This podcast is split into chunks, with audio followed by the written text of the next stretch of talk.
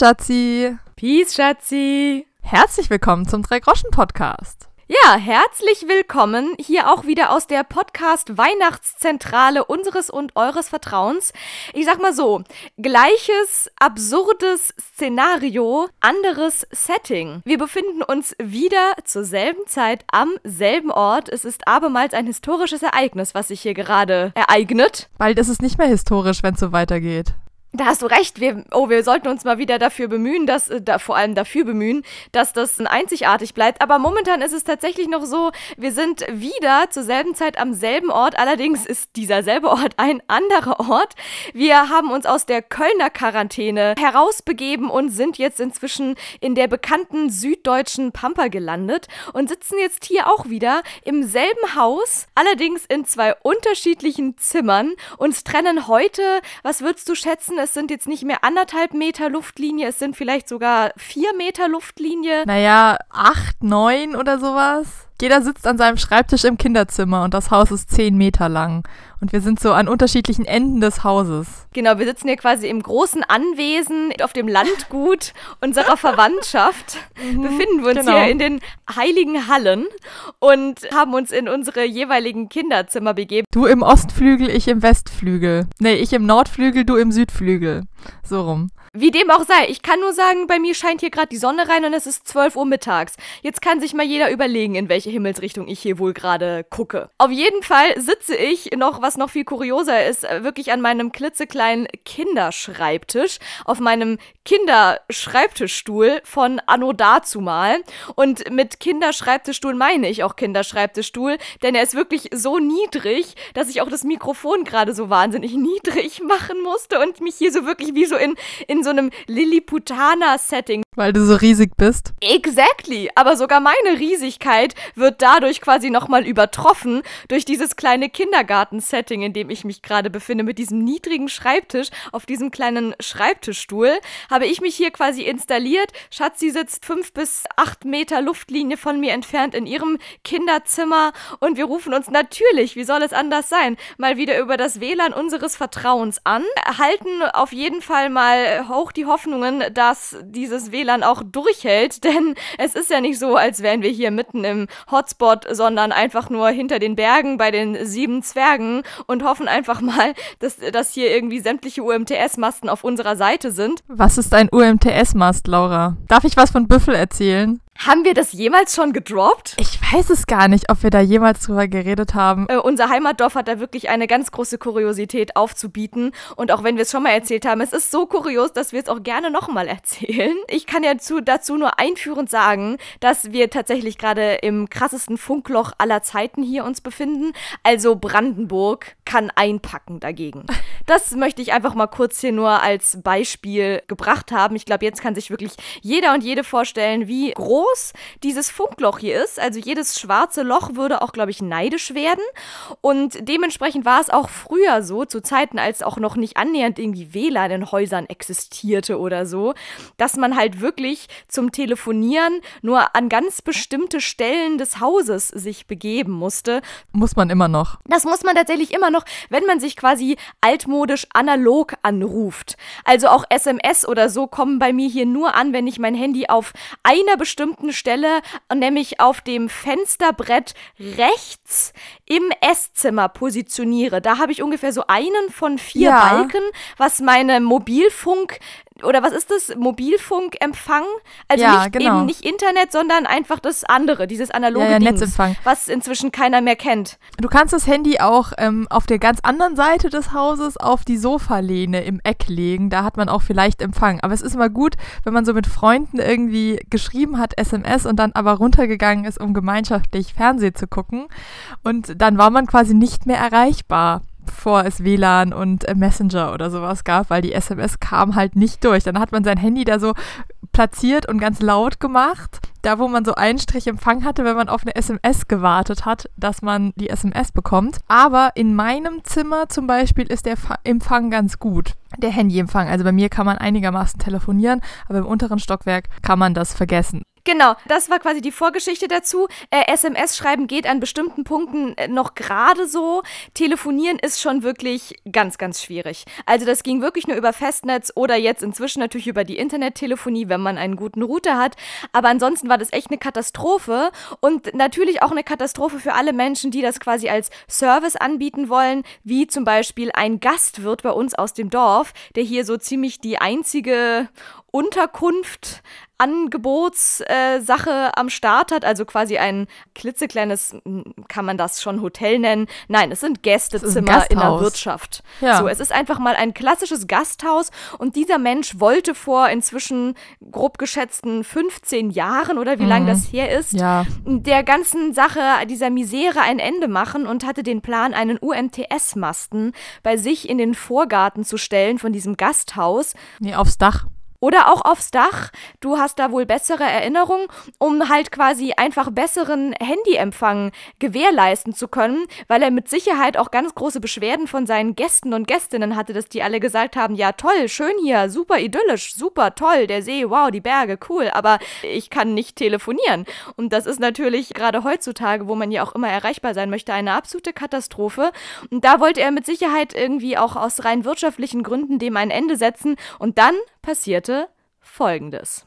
Und zwar hat, zwar hat unser Dorf beschlossen, dass es diesen UMTS-Masten nicht haben möchte und hat einen Verein gegründet. Es ging um die böse Angst vor dem Elektrosmog. Da kann ich gleich noch was Physikalisches zu sagen. Und dann haben sie Büffel gegründet. Es gab hier wirklich einen riesengroßen Aufstand an Menschen, die haben sich zusammengetan, die haben sich im Gemeindehaus getroffen, die haben ganz wichtige Menschen eingeladen, so, so Pros aus der Anti-Strahlungsszene, die dann vorbeikamen und denen Vorträge gehalten haben, wie gefährlich so Strahlung ist. Die haben auf jeden Fall Unterschriften gesammelt, wo man dann unterschreiben sollte und sie haben Plakate aufgehängt, wo dann eben ein Büffel drauf war und das drüber stand, wir wollen keinen UMTS-Masten und haben da ein Jahr lang wirklich Terror gemacht. Es war tatsächlich auch noch verbunden mit der 750-Jahr-Feier dieses Dorfes. Das war es doch auch noch. Erinnerst du dich? Wir hatten nämlich genau in dem Jahr eine riesengroße Jubiläumsfeierlichkeit am Start und dann haben sie halt wirklich auch im Bezug darauf an jede jedem Ortsausgang, Schrägstrich Eingang, so große Plakate aufgestellt und da stand dann halt auch unter anderem drauf, 750 Jahre strahlenarmes Dorf und so soll's auch bleiben. Also sie haben auch quasi darauf immer angespielt und der große Clou war halt, dass direkt vor unserem Elternhaus, das sich auch an einem dieser Ortsausgänge befindet, da war das coolste Plakat von allen.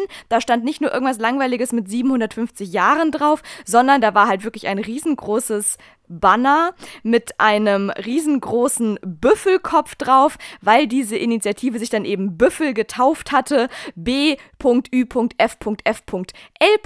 und unten drunter stand Bürger Überlingens für funkfreie Lebensräume. Das war auf jeden Fall der Clou an der ganzen Sache und jeden Tag, wenn wir das Dorf verlassen haben, sind wir an diesem Büffelkopf vorbeigefahren und alle, die uns besuchen kamen, haben natürlich auch erstmal das präsentiert bekommen. Das war auf jeden Fall das Highlight dieses Jahres. Jahres. Jedenfalls haben sie mit dieser Initiative leider gewonnen. Also wir alle äh, Kinder slash Jugendliche waren natürlich höchst schockiert davon, wie man dagegen sein kann. Und leider hatten sie natürlich das Druckmittel, dass unser Gastwirt dieses Ding aufstellen wollte und sie dann natürlich gedroht haben, dass sie nie wieder in dieses Gasthaus gehen und dann hatte sich doch, ja, überreden lassen, das nicht zu tun und seitdem wurde auch kein UMTS-Mast mehr aufgestellt und das ist, der Empfang allgemein in unserem Landkreis ist partiell gar nicht so schlecht, aber wir ähm, leben hier gerade in einem extremen Funkloch und der Witz ist halt, ich habe dann irgendwann mal in der Oberstufe in meinem Physikleistungskurs einen äh, großen Vortrag, eine Unterrichtseinheit vorbereitet zu Elektrosmog und da findet man halt raus, dass Elektrosmog physikalisch gesehen, es gibt natürlich Leute, die sich da anders sensibel fühlen, dass das gar nichts, also dass Handystrahlung dir gar nichts Böses kann. Das Einzige ist natürlich für Männer, wenn die ein Handy äh, zu nah in der Hosentasche haben, an ihren Geschlechtsorganen, dass dann Hitze entstehen kann. Da kannst du aber auch zu nah an die Mikrowelle kommen, dass, äh, dass das irgendwie schädlich sein kann, aber dann darfst du halt dein Handy irgendwie nicht da haben. Aber das macht jedes Gerät, was irgendwie ein elektromagnetisches Feld erzeugt, aber jedes Heimtelefon, jedes kabellose äh, DECT-Heimtelefon strahlt hundertmal mehr als jedes Handy. Das ist auch nachweisbar. Die sind am ehesten noch ungesund, was Elektrosmog angeht, aber Handystrahlung macht halt gar nichts. Aber das ist irgendwie dieses Bass-Thema und äh, da ist unser Dorf dezent ausgerastet. Und das ist immer noch so, dass man im Unterdorf, wir haben ein Oberdorf und ein Unterdorf.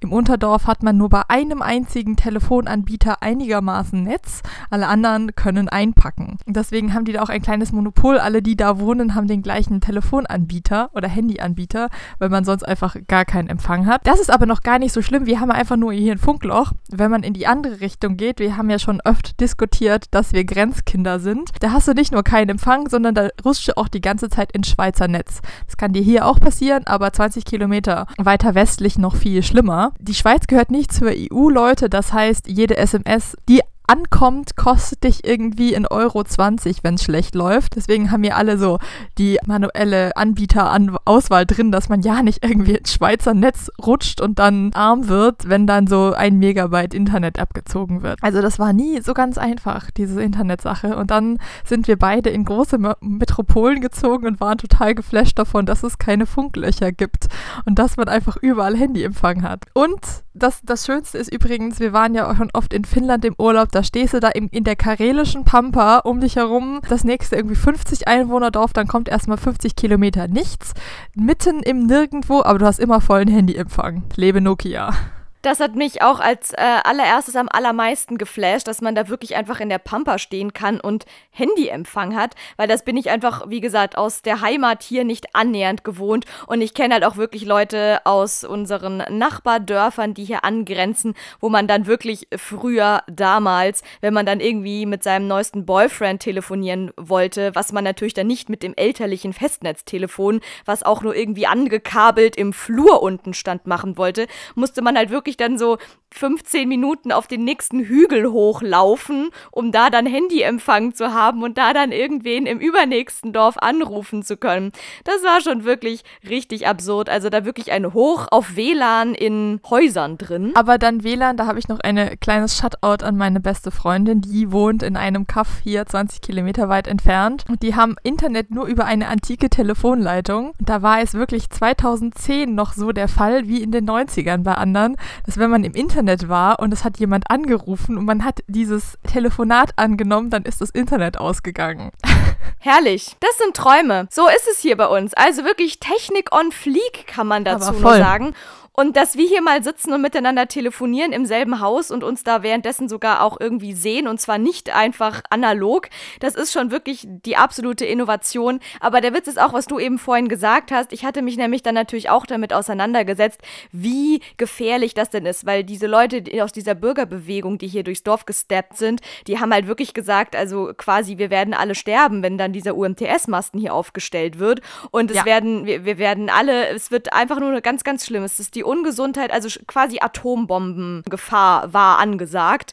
Und dann habe ich mich auch so ein bisschen damit beschäftigt und eben auch rausgefunden, wie das, was du gerade gesagt hast, dass diese kabellosen Festnetztelefone, die man ja inzwischen mhm. in fast jedem Haushalt hat, wenn da das Telefon nicht in der Ladestation drin steht, sondern irgendwo anders rumliegt, wie es ja auch meistens der Fall ist, dafür hat man es ja kabellos, dass genau dann die Strahlung da tatsächlich relativ hoch ist und um tausendmal höher, als jedes Handy jemals irgendwie strahlen würde. Mittlerweile gibt es da auch ähm, sogenannte Eco-Modus. Das kann die neueren Telefone, dass die weniger strahlen. Also die arbeiten da dran. Aber damals, als ähm, Büffel ein Thema war, gab es es halt nicht. Und dann hat man sich da echt etwas zugestrahlt. So viel zu Büffel und so viel zum Internet. Shutout an WLAN und Internet. Und dank dessen konnten wir uns ja auch die letzten Tage in der Quarantäne aufs Beste irgendwie unterhalten und zerstreuen. Und da wollte ich nur ganz kurz nochmal einen kleinen Exkurs oder wie sagt man, ein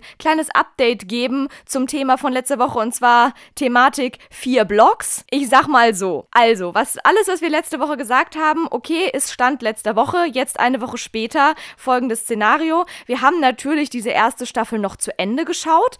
Ich würde mal dazu sagen, die Staffel nimmt in der zweiten Hälfte wirklich nochmal richtig dolle Fahrt auf.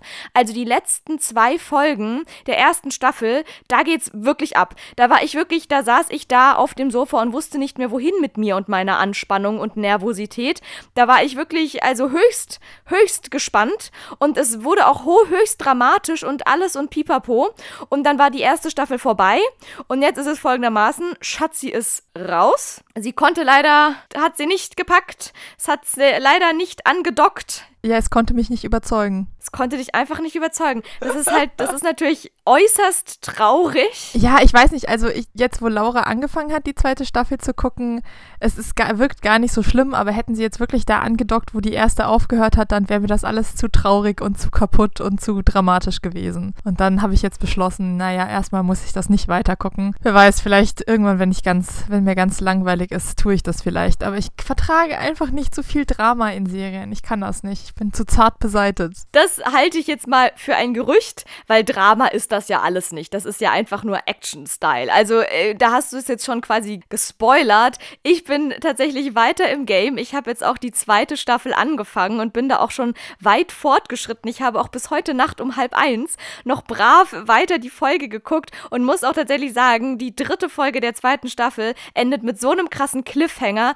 Ich war wirklich ganz kurz davor, direkt noch, noch mal weiter zu gucken. Dachte mir dann aber, nee, guck mal, es ist halb eins und außerdem bist du dann traurig, wenn du alles schon durchgeguckt hast und dann ist alles schon vorbei. Also dachte ich mir, ich hebe mir das jetzt lieber mal noch weiter auf, so wie wir das ja hier schön machen, was wahrscheinlich sehr viele andere Binge-Watching-Opfer und Opferinnen nicht nachvollziehen können. Aber ich habe mir tatsächlich dann heute Nacht ein Herz genommen und den Computer ausgemacht und bin jetzt aber tatsächlich trotzdem schon ziemlich gespannt, wie es weitergehen wird. Also ich bin richtig drin. Ich bin jetzt so richtig drin. Ich bin richtig begeistert. Ich feiere auch die Arien, auch wenn ich hier dann ähm, quasi äh, konsequent wegschauen muss, weil das ist schon auch ziemlich eklig. Aber weißt du, das meine ich mit, es ist jetzt nicht irgendwie dramatisch oder tragisch in dem Sinne, dass man da irgendwie die ganze Zeit, es ja. ist so deep und es ist irgendwie ja, so, nee. sondern es ist ja auch die ganze Zeit Action und die bauen ja auch die ganze Zeit Mist und man muss sich auch die ganze Zeit fragen, wie sehr tun die mir jetzt leid, weil die sind ja auch selber voll die, voll die krassen. Arschlöcher, weil sie bringen ja auch wiederum alle um. Und ja, das ist also, ja alles, sind ja ein einziger Sumpf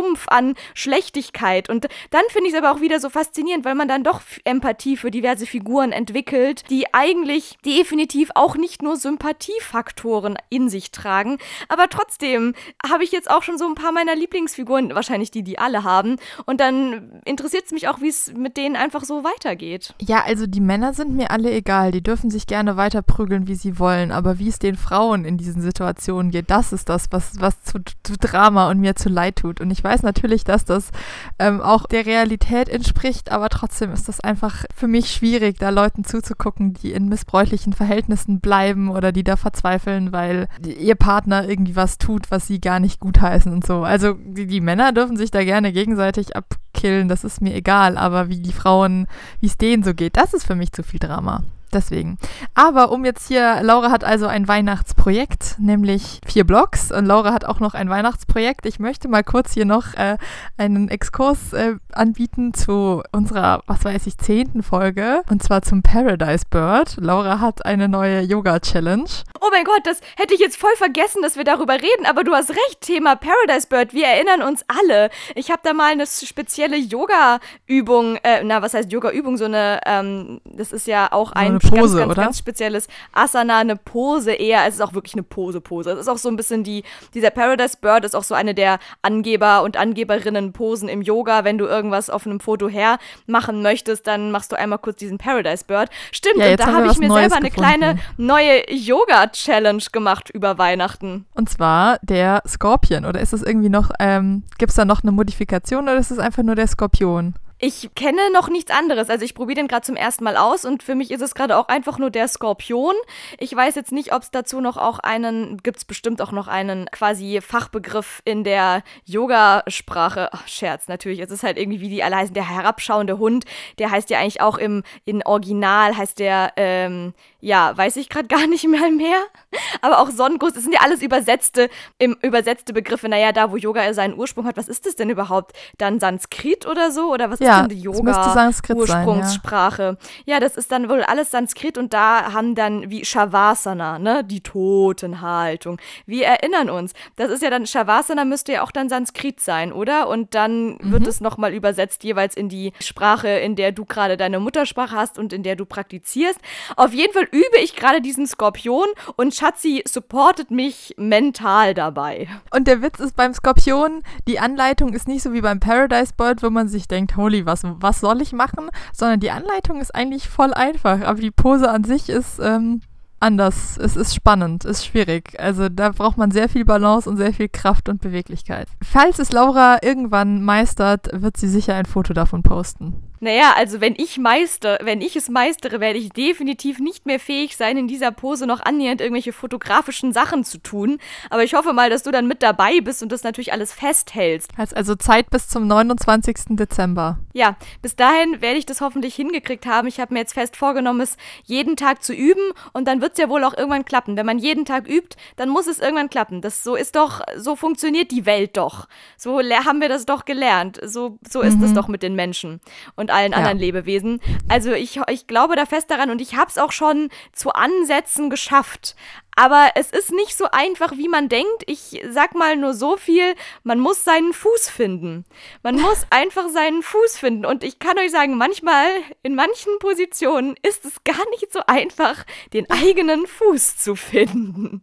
Also ich befinde mich quasi auf der Suche nach meinem Fuß und ich werde euch auf dem Laufenden halten, inwiefern ich ihn bis nächste Woche gefunden haben werde. Und ja, wir werden das dann auch definitiv fotografisch festhalten und dann gibt es ein kleines Beweisbild Bild davon. Aber apropos nochmal jetzt wieder zu vorhin, vier Blocks ist dir zu dramatisch.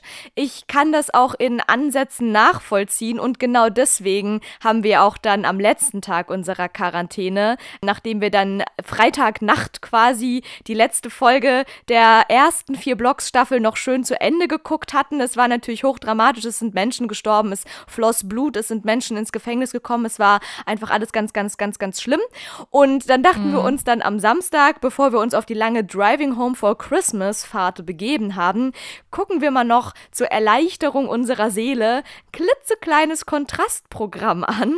Und ich sag mal so, nach vier Blocks kommt logischerweise die Eiskönigin. Einen Film, den Laura schockierenderweise noch nie gesehen hatte. Wir haben jetzt ja schon geklärt, dass wir sehr Disney-illiterat sind. Allerdings habe ich da aufgeholt, seitdem ich 16 bin, bin ich eigentlich, äh, habe ich so ziemlich alles an Animationsfilmen und Disney-Filmen dann doch gesehen. Und Laura kannte die Eiskönigin noch nicht.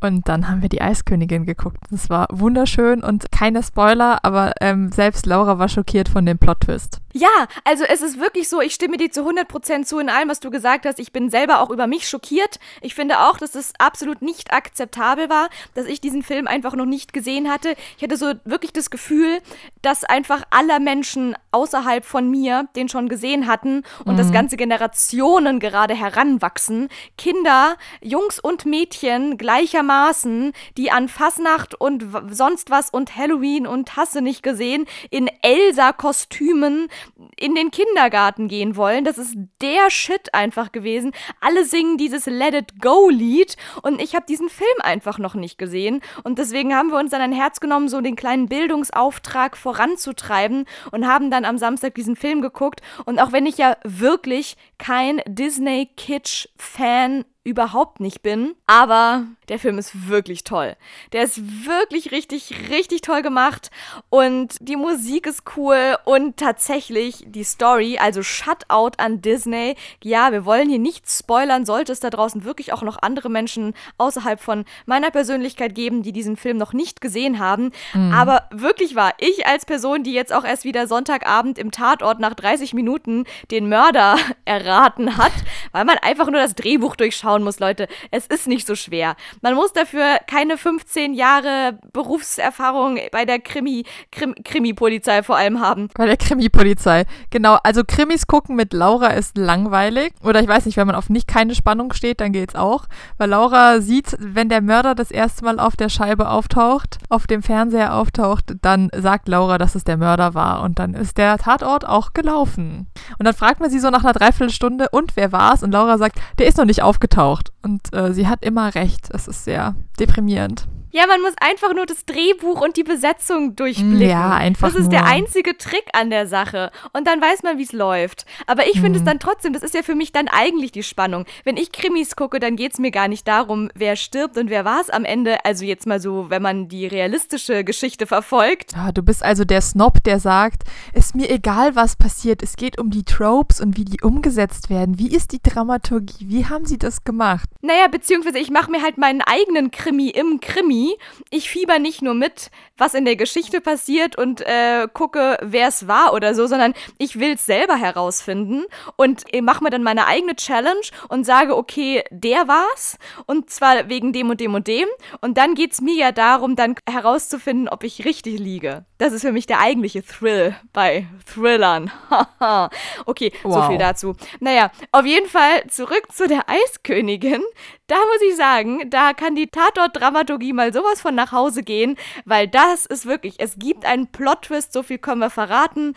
Der hat mich sprachlos gemacht. Ja, wirklich sprachlos. Ich saß wirklich mit offenem Mund, ohne Worte, vorm Fernseher. Schatzi hat's gefeiert. Ja. Ich habe wirklich erstmal eine Minute, musste ich das erstmal verarbeiten. Dass Disney mir sowas noch servieren wird.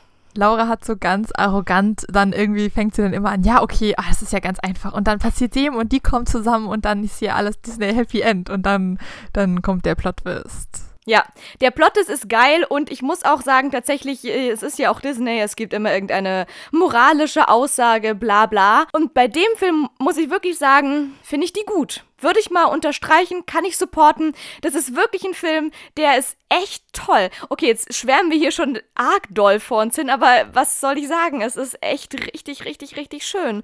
Und das war richtig, Ja. richtig cool. Und dementsprechend sind wir jetzt gerade auch so ein bisschen im Filmgame. Jetzt kommt ja eh Weihnachten und wir äh, haben uns schon eine Liste gemacht, an welchem Feiertag Ja, wir was in welcher. Reihenfolge auf welchem Sender gucken werden. Da habe ich schon logistische Arbeit geleistet. Und du aber tatsächlich auch. Denn du hast vorhin gesagt, dass du doch tatsächlich hier eine kleine, feine Filmquiz-Situation an den Start bringen möchtest. Ja, was heißt Filmquiz? Aber wie, ich weiß nicht, Leute, die mich persönlich kennen, wissen, dass ich oft und viel Filme zitiere und dann auch immer gerne Leute quizze, wo, woher jetzt dieses dumme Zitat auch gerade sein mag. Mein meist zitierter Film ist tatsächlich Fluch der Karibik.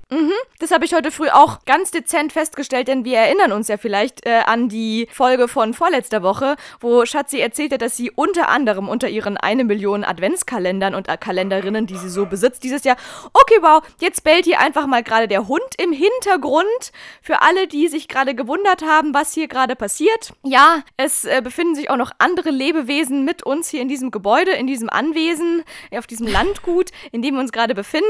Es gibt zwar keinen Handyempfang, aber dafür gibt es einen Hund und der hat sich gerade auch mal kurz in die Folge geschmuggelt. So viel dazu. Kleiner Hundeexkurs.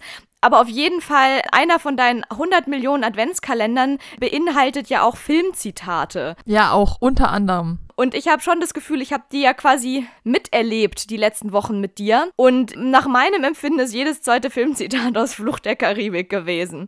Naja, in diesem Adventskalender sind nur vier Filmzitate und wir hatten bis jetzt Notting Hill als Filmzitat, dann hatten wir Spiel mir das Lied vom Tod als Filmzitat und jetzt hatten wir Fluch der Karibik 2. Ich kenne nur ein einziges Zitat aus Fluch der Karibik und dieses lautet: Wat prachtig. Mehr kann ich dazu leider nicht sagen. In der Tat, nein, das Filmzitat, was heute im Adventskalender war, ähm, ist, ich liebe diese Momente. Ich winke ihnen gerne zu, wenn sie vorbeiziehen. Und das sagt Jack Sparrow irgendwie am Ende vom zweiten, wenn er irgendwie die Möglichkeit hätte, die, die Sachen zu retten, indem er sich selber opfert und dann erstmal so tut, als würde er es nicht machen. Aber ansonsten äh, sehr viel Fluch der Karibik. Auch irgendwie, äh, du sitzt drauf, habe ich neulich auch zitiert und Laura durfte rumraten, um was für einen Film es sich handelt. Es war Fluch der Karibik 2. Ja, momentan inzwischen tendiere ich einfach dazu, immer Fluch der Karibik zu sagen, weil es ist einfach zu 90 Prozent redet Schatzi nur noch in Fluch der Karibik Filmzitaten. Meine beste Freundin ist schuld. Ich meine, wir haben Flucht der Karibik, wir haben durchgezählt. Wir haben diese Filme so oft geguckt, dass wir angefangen haben zu zählen, wie oft bestimmte Namen in welchem Film gesagt werden. Und in dieser DVD-Box ist auch auf jeden Film ein Post-it drauf mit Strichliste.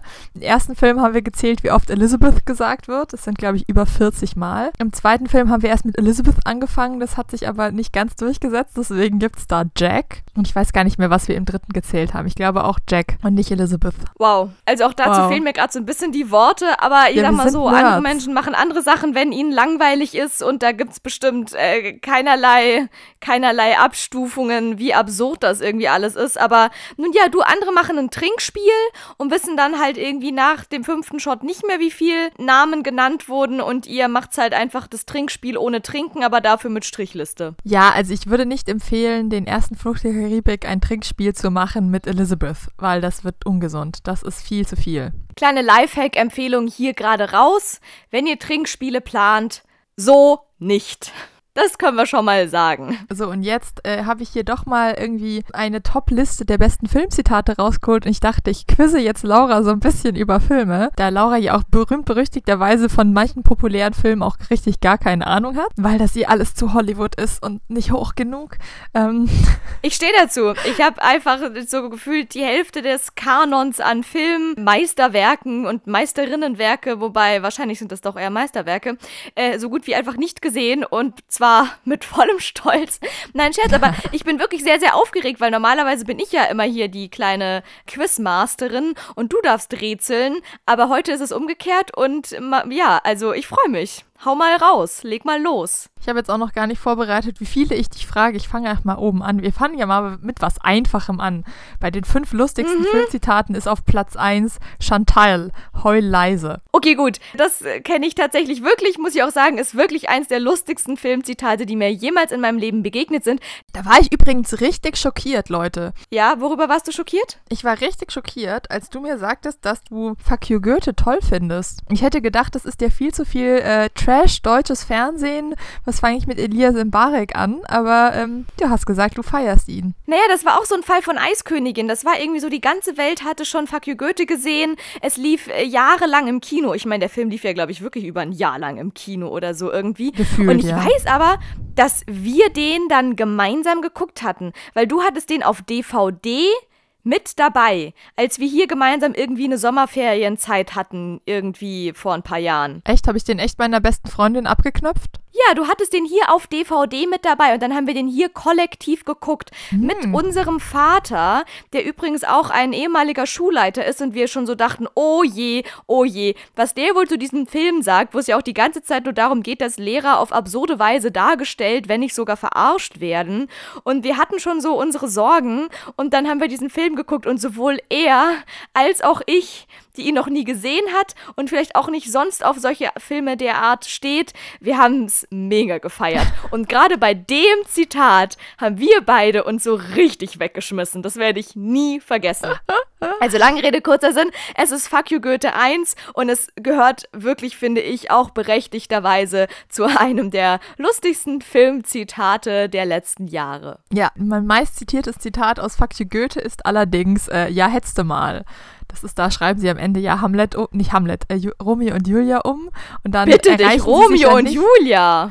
Dann erreichen sie sich nicht, weil sie kein Handyguthaben mehr hat. Und dann hat, sagt er, Mädchen, ich hab dir gesagt, Prepid ist scheiße. Und dann sagte ich, ja, hätte ich mal auf dich gehört. Und sie sagt, ja, hättest du mal. Sowas liebe ich auch total. Und das, das zitiere ich relativ oft. Ja, du früher kam der Bote nicht durch und jetzt ist es halt einfach mal das Handy. Ja, Prepaid ist scheiße. Absolut, so wie hier, hier, da, hier bei uns. Also hier hätten Romeo und Julia auch ganz, ganz schlechte Karten gehabt bei dem Handyempfang bei uns hier im Dorf. Genau. Dann äh, haben wir als nächstes, haben Sie manchmal Déjà-vus? Ich glaube nicht, aber ich kann ja in der Küche nachfragen. Oh, also irgendwie ganz witzig. Also das heißt, da, da denkt jemand, Déjà-vu ist was, was zum Essen oder so hier, ne? Ähm, mhm. Ja, genau. Hm. Okay, ich habe tatsächlich keine Ahnung. Also ich habe wirklich gerade so richtig annähernd keine Ahnung. Ich erinnere mich an dieses Zitat nicht mal annähernd, um das Wort nochmal zu benennen. Ich jetzt auch nicht wirklich. Ich kann dir sagen, der Knackpunkt ist das Wort Déjà-vu. Also es gibt einen Film, der heißt Déjà-vu. Es gibt einen Film, der heißt Déjà-vu, der ist es nicht. Ah, schade.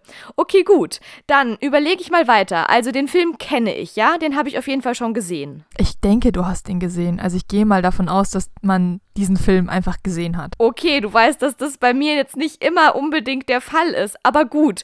Okay, unabhängig davon, dass du den Film vielleicht nicht gesehen hast, ist dir dieser Film und sein Plot bekannt. Okay, sowas wie, dass einfach jeder weiß, was mm. mit Jesus passiert ist oder so. Ja. Äh, okay, jetzt, jetzt mache ich hier auch große Maßstäbe. Man weiß, vielleicht weiß auch, natürlich weiß nicht jeder, was mit Jesus passiert ist, um Gottes Willen. Aber gut, also es ist so ein bisschen Allgemeinwissensding. Ist es ein deutscher Film? Nein. Ein International Film. Ein also International sagen wir mal tendenziell ein Hollywood-Film. Ja.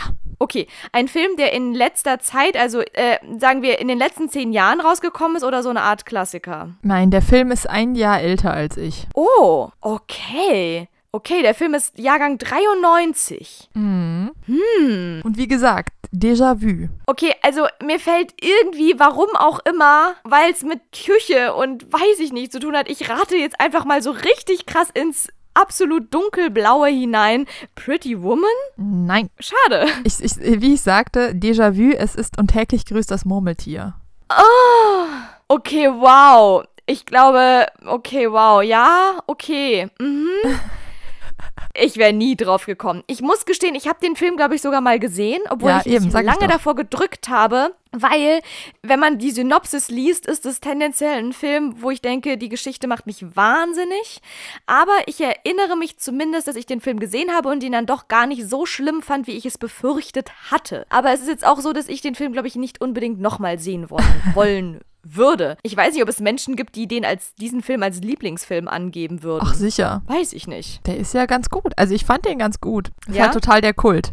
Aber deswegen Déjà-vu, weil wenn es um irgendwas in diesem Film geht, dann um Déjà-vus. Mal eine ganz blöde kleine Zwischenfrage. Ja. Das Sprichwort und täglich grüßt das Murmeltier. Also für mich persönlich ist das eine stehende Wendung. Ich weiß nicht, ob es für dich auch so ist, dass das schon etwas ist, was man so in seinem Alltag sagt. Wenn irgendwie man zum fünften Mal denselben Fehler macht oder was auch immer, dann sagt man ja gerne und täglich grüßt das Murmeltier. Ja. Gab es das davor schon und man hat den Film danach benannt? Oder gab es den Film und man hat den Film mit diesem Titel versehen und daraus hat sich dann aus diesem Filmtitel dieses krasse Sprichwort entwickelt? Ich weiß es nicht, aber ich könnte mir vorstellen, dass das Sprichwort sich aus diesem Film entwickelt hat. Das Weil es ja ist natürlich, mega. also es geht ja um diesen Punxsutawney Phil. Den gibt es, ich glaube, das ist irgendwo im Pacific, äh, ne, im Nordwesten von Amerika. Ähm, und der wird ja immer befragt, äh, ob es noch länger Winter gibt. Er kommt dann raus und wenn er seinen eigenen Schatten sieht, dann gibt es noch sechs Wochen mehr Winter, glaube ich, oder irgendwie sowas. Und deswegen, deswegen das Murmeltier. Und ich glaube, das gab es vorher nicht. Warum sollte täglich dieses Murmeltier befragt werden? Absolut, da hast du total recht. Das müssten wir jetzt mal recherchieren. Wir recherchieren das auf jeden Fall bis zum nächsten Mal, gar keine Frage. Kommt auf unsere große Rechercheliste drauf, die wir jedes Mal haben, oft, wo wir sagen, äh, das finden wir noch heraus. Dinge, die nie geklärt wurden. So heißt dann mal unsere hundertste Folge oder so. Auf jeden Fall fände ich das jetzt mal richtig cool und das wertet diesen Film nochmal für mich auf. Das musst du erst mal schaffen, einen Film zu machen, der dann so richtig kultig wird und sogar dann in den Sprachgebrauch übergeht. Cool. Mhm. Interessante Sache. Ja, aber ich, ich kann das nicht bestätigen. So, der nächste. Ich habe eine Wassermelone getragen. Wow, wow, okay, wow. Ganz, ganz schlimm, ganz, ganz schlimm. Das sind Filme, die sind so weit außerhalb meiner, meiner Geschmackstendenzen.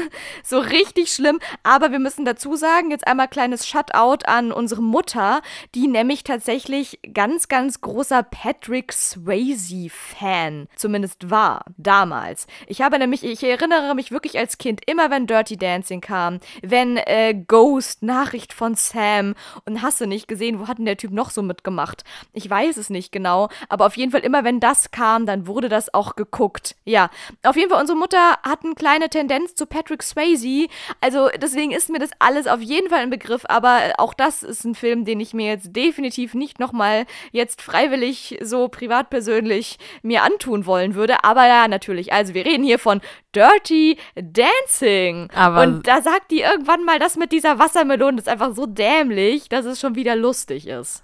Ja, das ist, äh, es ist relativ am Anfang. Ich habe diesen Film schon mit einem befreundeten Paar irgendwie geguckt und wir haben wirklich nur bis dahin geguckt und dann haben wir den Film ausgemacht. Und zwar ähm, kommt sie da auf diese, wird sie auf diese Party eingeladen oder trifft sie halt irgendwen von diesem Country Club, der sagt, oh ja, hier Party.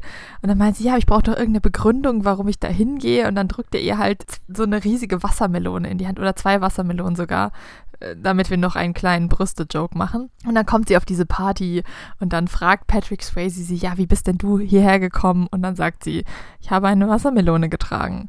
Haha, haha, so. Was man so sagt, wenn man vor der Liebe seines Lebens steht, so dämlichste Zitate. Genau, darum geht's ja. Da könnte man auch so ein Zitate-Bullshit-Bingo machen. Blödste Zitate in irgendwelchen peinlichen Liebessituationen. Ja, genau, darum geht's ja, dass sie einfach was total Dummes sagt und sich dann selber auch total dafür irgendwie, äh, Schämt. Schämt, naja, schämt, aber dass sie sich dann aufregt über sich selber, dass sie sowas Schmartes gesagt hat, wie ich habe eine Wassermelone getragen. So, der nächste, Laura, und den müsstest du jetzt dann vielleicht ähm, schneller äh, rausbekommen.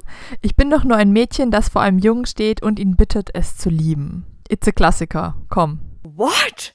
Okay, das war jetzt immer groß angeteasert und ich, ich habe keine Ahnung. Also ich könnte jetzt mal anfangen rumzuraten, aber der, dieses Zitat wiederum ist mir definitiv viel weniger ein Begriff als das mit Chantal und das mit der Wassermelone. Ähm, ich bin doch nur ein Mädchen, das vor einem Jungen steht und ihn bittet, es zu lieben, ja? Ja, es ist unter der Kategorie fünf romantische Filmzitate übrigens. Ja, du, dass das absolut meine Kategorie ist, das äh, hättest du ja mal schon dir vorher ausdenken können. Wow. Ich kann dir einen kleinen Tipp geben. Ich habe diesen Filmtitel vorher schon ge gedroppt. Ah, aha. Hä? Oh, oh Gott, jetzt muss ich aber mal hier kramen. Was haben wir denn alles schon besprochen hier? Also, ist es irgendein Disney-Film? Nein. Nein, nein, nein, ist es nicht. Nein. Okay, gut. Ähm, hä? Und jetzt bin ich noch verwirrter, dass du diesen Film schon genannt hast in der Folge. Das heißt, alle haben es ja schon gehört, nur ich hab's vergessen. Ja, so viel zum Murmeltier. Also es geht, also das ist ja wirklich, es ist ja so ultra kitschig und dann auch noch irgendwie sexistisch und ach Gottchen. Also das ist ja ganz Nein. furchtbar. Ist es ein Film, den ich, okay, ist es ein, okay. Es ist nicht sexistisch. Ich bin doch nur ein Mädchen das vor einem Jungen steht und hä? Aber es ist nicht die Eiskönigin. Nein. Nein. Nein. Okay, aber du hast vorhin schon drüber geredet. Ja, ich habe diesen Namen schon gedroppt. Ja. In welchem Kontext? Im Adventskalender-Kontext. Ah, oh ja, da war was. Okay, wow. Wir hatten Fluch der Karibik. Wir hatten, ja, und da hörte es auf bei mir. Ach du Schande, was ist denn jetzt? Ich ja, ja, Leute, ich versage gerade hier auf ganzer Linie. Soll ich auflösen? Nein, auf gar keinen Fall. Auf gar keinen Fall. Das müssen jetzt alle hier leider, da müsst ihr jetzt alle mit mir gemeinsam durch. Ich will so lange rätseln, bis ich es rausgekriegt habe und will dafür aber natürlich Tipps von dir. Also, nochmal von vorne. Es ist, es ist ein deutscher Film. Nein. Es ist ein Hollywood-Film. Ja. Also nicht, dass ihr hier denkt, in meinem Kosmos gibt es nur deutsche und Hollywood-Filme, aber ich denke mal, dass irgendwie diese Quizliste wahrscheinlich sich auf Hollywood konzentriert. Okay, gut. Also, es ist ein Hollywood-Film. Und du hast ihn schon genannt. Haben wir, habe ich ihn schon, habe ich ihn gesehen? Ich nehme mal an, dass du ihn schon gesehen hast, ja. Ich weiß es aber nicht. Ich war nicht dabei. Okay, aber wir haben ihn jetzt auch nicht gemeinsam gesehen. Gut, aber du kennst den Film gut. Ich kenne den Film sehr gut. Ich habe ihn auch schon sehr oft gesehen. Und ich mag ihn auch. Sehr ja. oft sogar. Okay. Oh, weia. Jetzt wird es ja auch wirklich ganz furchtbar. Kannst du mir irgendeinen markanten Tipp geben, bevor ich hier alle komplett einschläfere mit meinen, mit meinen Rätselratereien? Er spielt in London. Er ist sehr starbesetzt. Hä, hey, ist das jetzt Pretty Woman oder was? Fast. Notting Hill. Ja, genau. Notting Hill, Notting Hill. Warte mal, also aus Notting Hill, ich meine, das ist ja mit Hugh Grant und Julia Roberts, oder? Oh ja, natürlich. Ja, mega. Also das Einzige, an was ich mich erinnere, ist, dass irgendwas mit einem Orangensaft doch passiert am Anfang. Irgendwer leert irgendwem einen Orangensaft über den Pelz. Das passiert doch da am Anfang. Und ich glaube, so lernen die sich doch irgendwie kennen. Ist er nicht irgendwie in so einem Buchladen drin und hat so einen Buchladen und sie stolpert da irgendwie rein und kippt einen Orangensaft aus? Also er ist Besitzer eines Reisebuchladens und sie kommt, glaube ich, in den Buchladen, um sich vor den Paparazzis zu retten, soweit ich weiß. Und ja, irgendwann kommt auch Orangensaft. Aber dieses Zitat ist von relativ am Ende, dass sie dann zu ihm zurückkommt, nachdem sich da äh, Trennungen, Irrungen und Wirrungen war und sie dann vor ihm steht und sagt, ich bin kein Moviestar, bla bla bla, sondern ich bin doch einfach nur ein Mädchen, was vor einem Jungen steht und ihn bittet, sie zu lieben. Und er sagt nein. Und dann natürlich kommt äh, großes Drama und sie müssen durch die ganze Stadt rasen, um ihr dann doch zu gestehen, dass äh, er sie dann doch liebt und dass er ein Idiot war und so. Der ist einfach schön. Also ich, ich liebe Notting Hill einfach. Ist ein schöner Wohlfühlfilm großer Showdown. Ich sag mal so. Also, das klingt jetzt auch nicht viel undramatischer als vier Blocks. Es wird durch die Stadt gerast. Es ist hochdramatisch. Also, jetzt vier Blocks oder Notting Hill. Ich verstehe ja. das Problem nicht, Schatzi. Das ist fast das Gleiche. Ja. Also, du hast, du hast ihn gesehen, oder? Hoffentlich. Ja. Ja, ich erinnere mich, ich habe ihn irgendwann mal gesehen. Es ist ewig her. Ich glaube, ich war Jugendliche und habe ihn irgendwie mal aus Versehen mal hm. gesehen. Ja. Okay, mhm, ja. sonst müssten wir den nochmal nachgucken. Äh, Nee, da muss ich, glaube ich, in einer bestimmten Stimmung sein, ob ich den mal gucken möchte. Hm. Nochmal wieder jemals. Schade. Viel coolerer Film mit Hugh Grant ist About a Boy. Das ist ein richtig cooler Film. Den mag ich sehr. Also ich finde, Hugh Grant hat auch in, in coolen Filmen mitgespielt. Und ich habe neulich, das gibt's bei, oh, bei Wired ist es, glaube ich, die machen Interviews mit Schauspielern, die so ihre ganze Karriere durchgehen. So jeden Film oder die meisten Filme, so besprechen sie, wie sie da überhaupt hingekommen sind und wie das so war. Und das war bei Hugh Grant richtig cool. Und was noch lustiger war, ist, dass er sich sehr bewusst ist, dass er bei fünf Spielen einfach den gleichen Typen spielt. Mm, immer die gleiche Besetzung. Den etwas trotteligen, liebeswürdigen Nerd, der dann irgendwie die Frau kriegt. Und er meinte, jedes Mal sagt der Regisseur zu ihm, ja, aber ja, das wird eine ganz andere Rolle. Keine Sorgung, das wird eine ganz andere Rolle. Und was habe ich gespielt? Das gleiche. Ach, wie lustig. Diese Interviews kann ich echt empfehlen, wenn man irgendwie mal so einen Schauspieler kennenlernen möchte, auch was der für für ein Mensch ist, äh, sind die richtig cool. Das letzte, was ich gesehen habe, war mit Anna Kendrick, die ja auch großartig einfach ist, wie diese durch ihre Karriere durchgeht. Und sie ist auch so bescheiden und es sagt dann immer, wie, äh, ja, wie fasziniert sie davon ist, dann ihren Kollegen dabei zuzugucken, irgendwas zu spielen und sowas. Also ist sehr, sehr sympathisch. Es gibt auch welche, die einem nicht sympathisch sind, wo man sich dann denkt, ah, ah, ich finde ich jetzt gerade nicht so cool, aber Anna Kendrick und Hugh Grant und so sind ähm, grandios. Sehr, sehr cool. Ich werde es auf jeden Fall auch mal angucken. Danke für den Tipp. Ich kannte das nämlich natürlich noch nicht annähernd. Also wie heißt es nochmal ganz genau? Wired ist es, glaube ich. Und die sagen dann Hugh Grant uh, talks about his whole career. Gibt es auch mit Eddie Redmayne, mit Anna Kendrick, mit was weiß ich, je nachdem, wen sie da halt gerade vor die Kamera kriegen. Und die machen auch einfach coolen Film-Content. Also die haben auch immer wieder einen Linguisten da, der Akzentexperte ist, der dann äh, sich darüber unterhält, wie, wie zum Beispiel fiktive Sprachen aufgebaut sind aus bestimmten Filmen oder der kritisiert, wie Leute einen bestimmten Dialekt nachmachen oder wie sie einen Menschen versuchen nachzumachen und dann das immer auseinander nimmt, wie, wie denn da die linguistischen Unterschiede sind, warum das jetzt anders klingt oder was er machen müsste, was für Frikative er da einbauen müsste, damit es authentischer wird. Und so und gerade die äh, die Folge, wo es darum geht, dass er nachgemachte Dialekte quasi ähm, kommentiert, da, da reißt er, da verreist er ein paar, die das absolut bescheiden machen. Mega cool.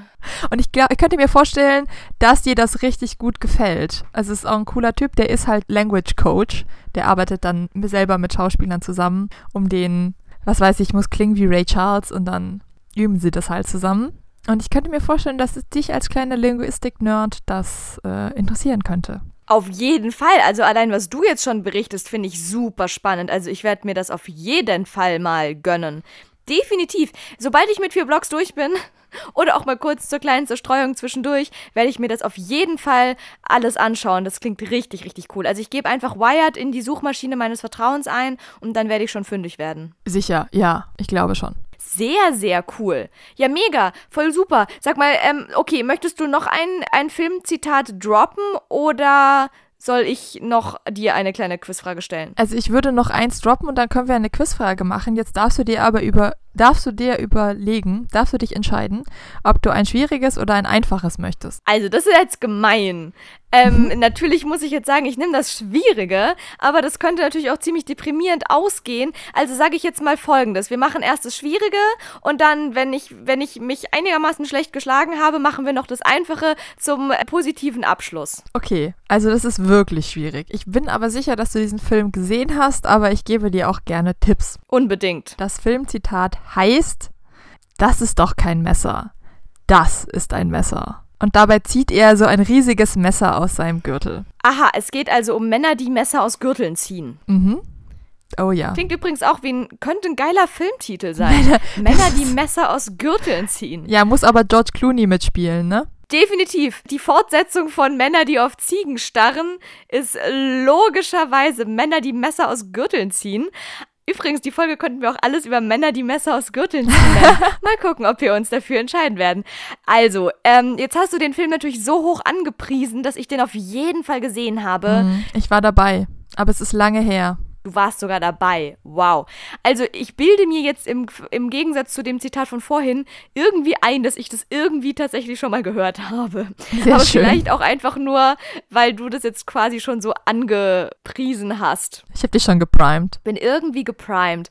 An sich habe ich keine Ahnung. Und jetzt bin ich auch noch irgendwie George Clooney geprimed und denke gerade die ganze Zeit, sehe gerade so George Clooney vor mir, wie er ein Messer aus seinem Gürtel Nein, das zieht. ist definitiv nicht George Clooney. Ich kann dir sagen, es ist eine Filmserie. Also es gibt mehrere. Ja, davon. ja, ja, ja. Warte, warte, warte, warte, warte. Stopp, sag nichts mehr. Moment. Ist es irgendwas so High Noon oder sowas? Shanghai Noon oder sowas? Nein. Ist es nicht. Ach, schade. Jetzt dachte ich nämlich gerade schon, weil es, ähm, daran erinnere ich mich nämlich gerade. Okay, dann musst du jetzt ja mit deinen Tipps, sorry, dass ich dich so hart unterbrochen habe, aber ich dachte, ich komme irgendwie drauf, weil was wir tatsächlich vor Ewigkeiten mal gesehen haben, ist doch hier mit Jackie Chan und wer ist der andere blonde Mensch? Owen Wilson heißt der Mann. Owen Wilson, ganz genau. In Shanghai Noon und Shanghai Nights gibt es doch auch oh, nochmal ja. irgendwie so. Und da ziehen doch definitiv Die sind auch. beide so trashy, dass sie wieder grandios sind. Und äh, Shanghai Night ist mein persönlicher Favorit, ähm, wo sie dann. Ähm, Mit den Essstäbchen sich freibuddeln? Nein, das ist in Shanghai Noon. Das ist ganz am Anfang von Shanghai Noon. Nein, bei Shanghai Night sind sie doch in London und da treffen sie auf ähm, Sir Arthur Conan Doyle oder damals nur Conan Doyle. Und ähm, der, der ist quasi so in, in Real Life Sherlock Holmes, braucht aber einen Namen dafür und dann trifft sich, äh, dann stellt sich heraus, dass der Name von Owen Wilsons Charakter, der hat irgend so einen coolen Wild West Namen, dass der eigentlich Sherlock Holmes ist und er diesen Namen total bescheuert findet und dass dann Conan Doyle diesen Namen übernimmt für sein, seine Bücher, seinen ähm, Experten. Ja, ist schön. Das ist so, das ist so wirklicher Trash. So viel zu der Erinnerungen an Filmen. Ich erinnere mich nur an die Szene, wie die zwei irgendwie eingebuddelt sind und dann mit Essstäbchen, die sich in ihrem Mund befinden, sich versuchen frei zu buddeln. Du erinnerst dich an die wirklich wichtigen Dinge. Es ist nur Owen. Das ist ganz am Anfang, wie, die, wie sie sich kennenlernen. Und irgendwie Jackie Chan ähm, hat dann diesen Banditen vor sich der irgendwie beim verunglückten beim verunglückten äh, Zugüberfall am Start ist und der buddelt ihn dann ein und gibt ihm dann diese Stäbchen in der Hand und meint, grab dich selber aus. Und dann wären sie ja doch Homies und alles wird gut. So, Laura, aber zurück zum Filmzitat, bevor ich mich jetzt hier ganz als Erinnerungsnerd wieder outen muss. Ich wollte gerade sagen, jetzt habe ich hier mich gut aus der, aus der Sache rauslaviert, aber habe das Problem immer noch nicht gelöst. Also es ist nicht Shanghai Noon. So viel hätten wir schon mal geklärt, bleibt ja nicht mehr so viel anderes zur Auswahl. also, ich kann dir noch Tipps geben, Laura, pass auf. Ja, ich bitte darum. Es gibt mehrere Filme von der Serie und dieser Film startet auf einem anderen Kontinent, der auch sehr viel mit der Hauptperson zu tun hat. Und dann wechselt er den Kontinent und kommt in eine große Stadt, in die er so richtig absolut gar nicht passt. Verliebt sich da dann auch in eine Frau. Ich glaube, für die kommt er dann auf diesen anderen Kontinent und ist sehr cool. Es ist auch ein blonder Typ, der trägt immer Hut mit so kleinen Zähnchen dran. Ist es Crocodile Dundee? Ja, es ist Crocodile Dundee. Es ist Crocodile Dundee. Ich raste aus. Und dann sagt sie doch, glaube ich, oder irgendwer sagt, ich habe ein Messer und dann zieht er dieses fette Bowie-Messer raus. Diesen Zacken, was so irgendwie 30 Zentimeter ist und so 5, 7 Zentimeter breit und sagt, das ist doch kein Messer, das ist ein Messer. Ich werde wahnsinnig. Ich hätte niemals in meinem Leben annähernd irgendwie überhaupt Crocodile Dundee in irgendwelche annähernden Dunstkreise meines Geistes gebracht. Aber cool, dass wir diesen Film jetzt auch nochmal kurz gedroppt haben. Ich danke dir auf jeden Fall sehr für deine Tipps. Ich wäre alleine niemals im Leben drauf gekommen. Aber du bist doch ganz gut drauf gekommen. Ja, irgendwie dann am Ende doch. Und ich wundere mich selber über mich, dass ich diesen Film noch annähernd im Gedächtnis drin habe. Aber er ist ja auch in gewisser gewisserweise ein Klassiker und kommt auch, glaube ich, ab und zu immer mal wieder im Fernsehen für so eine gewisse Fangemeinde. Der kam gestern im Fernsehen. Gestern Abend wäre er gekommen auf ZDF Neo. Ja, äh, schade, sage ich da mal nur. Also, äh, so viel kann ich schon mal verraten. Wir haben den Film nicht geguckt gestern Abend. Nein. So, möchtest du jetzt die, das, das einfache Zitat noch? Ja, auch wenn ich ein bisschen Angst habe, dass ich das dann jetzt auch nicht weiß, obwohl es einfach ist. Aber ich muss schon sagen, nach Crocodile Dundee brauche ich noch irgendwas anderes zum Abschluss. Ich kann nicht mit Crocodile Dundee jetzt in die Mittagspause gehen. Das ist keine Option. ich mache Ihnen ein Angebot, das Sie nicht ablehnen können.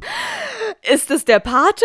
Ja. Halleluja. Natürlich. Oh mein Gott, das ist wirklich ein sehr. Okay, Shutout, Schatzi, das hast du dramaturgisch sehr schön gemacht. Ich glaube, mit einem, Danke. mit einem kultigeren Film hätte man hier nicht enden können. Jetzt müssten wir eigentlich noch dieses Thema einspielen. Ich weiß zwar nicht, ob es GEMA-frei ist.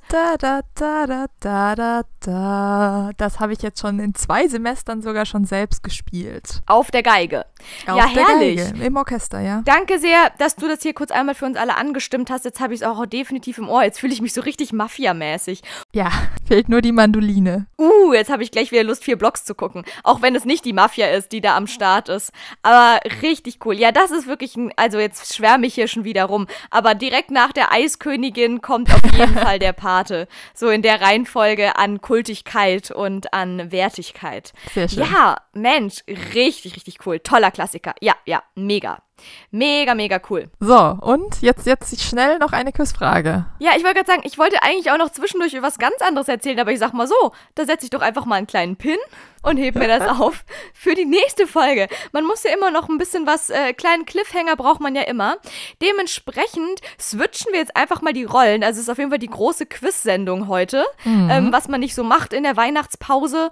Und natürlich habe ich auch noch final eine kleine Quizfrage für dich vorbereitet, Schatzi. Und ich habe auch wieder ganz lange recherchiert und mir ganz viel Mühe gegeben, damit es auch wieder definitiv in deinen Dunstkreisbereich reinpasst und auf jeden Fall auch etwas ist, was du eigentlich natürlich zu 100% wissen musst. Oh Gott, jetzt fängt sie damit wieder an. Ah, es kommt wieder Fußball. Ja, no pressure. Und jetzt kommt die große Fußballfrage. Wir wissen es doch alle. Wir wissen es doch alle. Fußball oder Käsekuchen? Eins von beiden wird sein. Nein, Schatzi. Es ist tatsächlich eine Musikfrage. Mhm. Wo wir gerade hier schon deine Geigenkünste gedroppt haben, kommen wir jetzt quasi zum Helden des heutigen, des heutigen Jahres vor allem. Schatzi, welcher berühmte Mensch hätte dieses Jahr eigentlich Ludwig.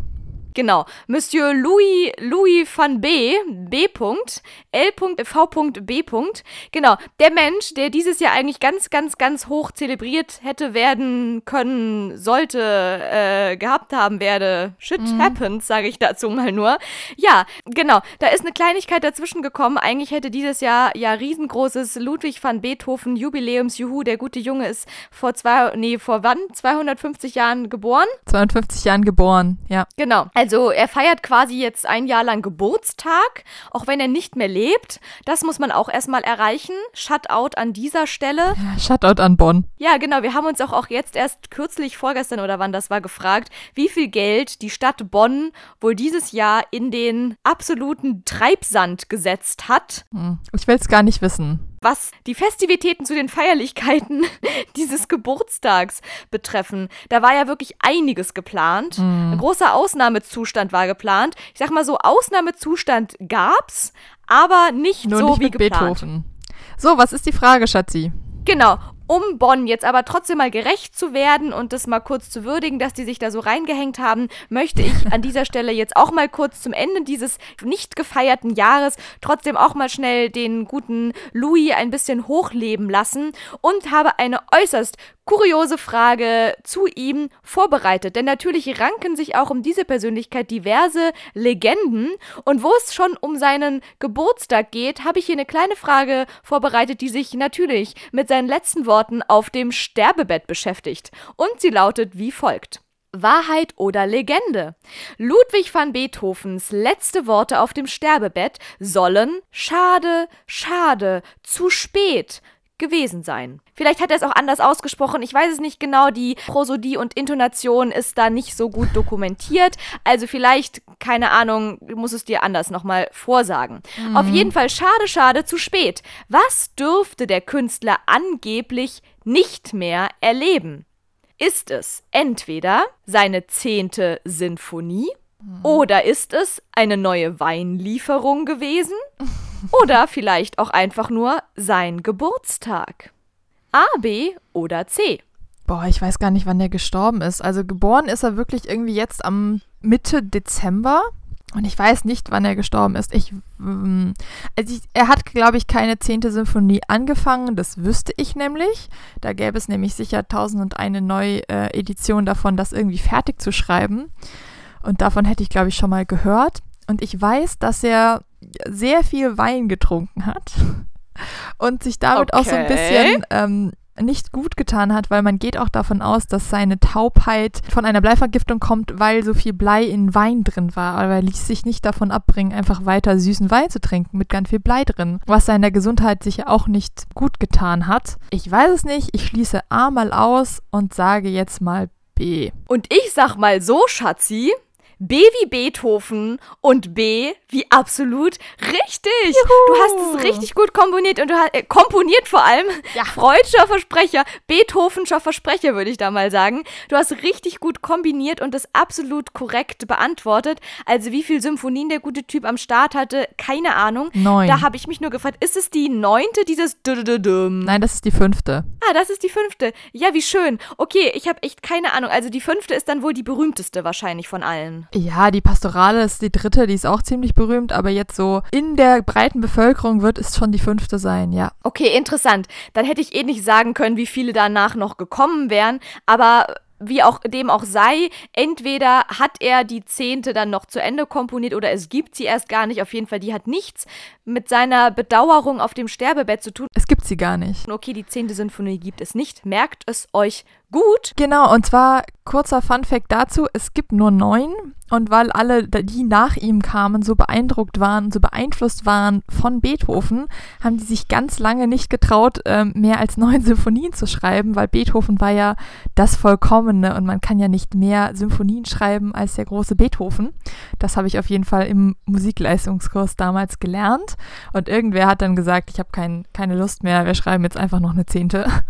Und dann hatte sich das auch wieder, aber eine Zeit lang waren quasi neun Symphonien quasi der, die perfekte Zahl, weil auch nur Beethoven neun geschrieben hat. Wow, das wusste ich tatsächlich noch überhaupt nicht und ich finde es äußerst bemerkenswert. Das ist irgendwie so wie in der Filmbranche, keine Ahnung, irgendwie Tarantino hat nur so und hat so und so viel Oscars gewonnen, also darf keiner mehr Oscars gewinnen als Tarantino oder ich weiß gar nicht. Oder einfach mehr Filme drehen. Ja, wobei das da das genau das wollte ich auch gerade sagen, aber das ist glaube ich ein ganz ganz schlechtes Beispiel, weil Tarantino hat ja verhältnismäßig extrem wenig Filme ja. bisher gedreht, weil er sich ja immer so wahnsinnig viel Zeit lässt dafür.